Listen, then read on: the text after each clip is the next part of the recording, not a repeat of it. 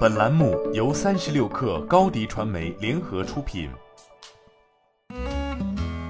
本文来自界面新闻，作者徐诗琪。美的集团于近日接连举行两场投资者交流会，董事长方洪波等管理层回应投资者相关问题，并介绍了未来发展计划。方洪波认为，未来三年行业将迎来前所未有的寒冬，公司面临的最大挑战是不确定性，要稳字当头。公司的应对策略是变革 To C 业务，重点转型 To B 业务，打造第二增长曲线。此外，公司在今年春节前对 To C 非核心品类、To B 非核心业务做出收缩，行业寒冬已显端倪。二零一九年至二零二一年，美的集团规模净利润增速从百分之十九点六八下滑至百分之四点九六，营业利润增速从百分之十六点一一下滑至百分之五点六八。方洪波表示，二零二二年经营原则是收入合理、恢复盈利，不追求高收入增长，但要让盈利回到二零一九年水平。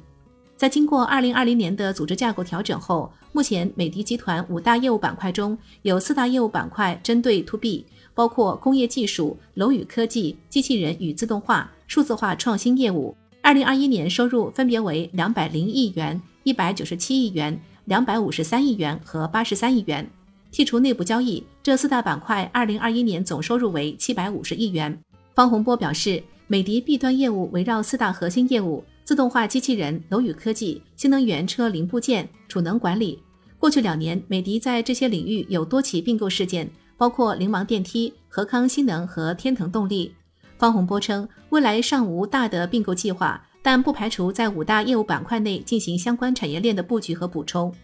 对于上述 B 端业务的未来收入目标，美的没有给出集团层面目标，但每个事业群内部有自设目标。在 C 端业务方面，美的集团2021年消费电器毛利润率下滑近两个百分点，家电业务整体利润率在过去两年呈下滑趋势。对此，美的集团的应对策略是调整产品结构，加强高端品牌建设，关停非核心品类，例如一些小家电。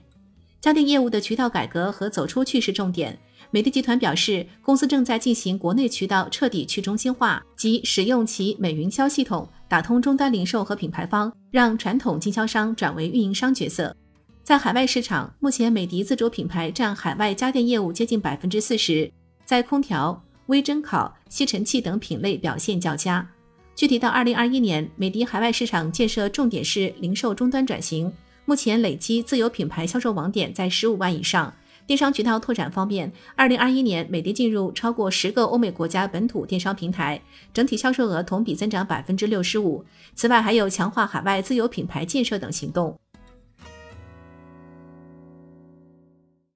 你的视频营销就缺一个爆款，找高低传媒，创意热度爆起来，品效合一爆起来。微信搜索高低传媒，你的视频就是爆款。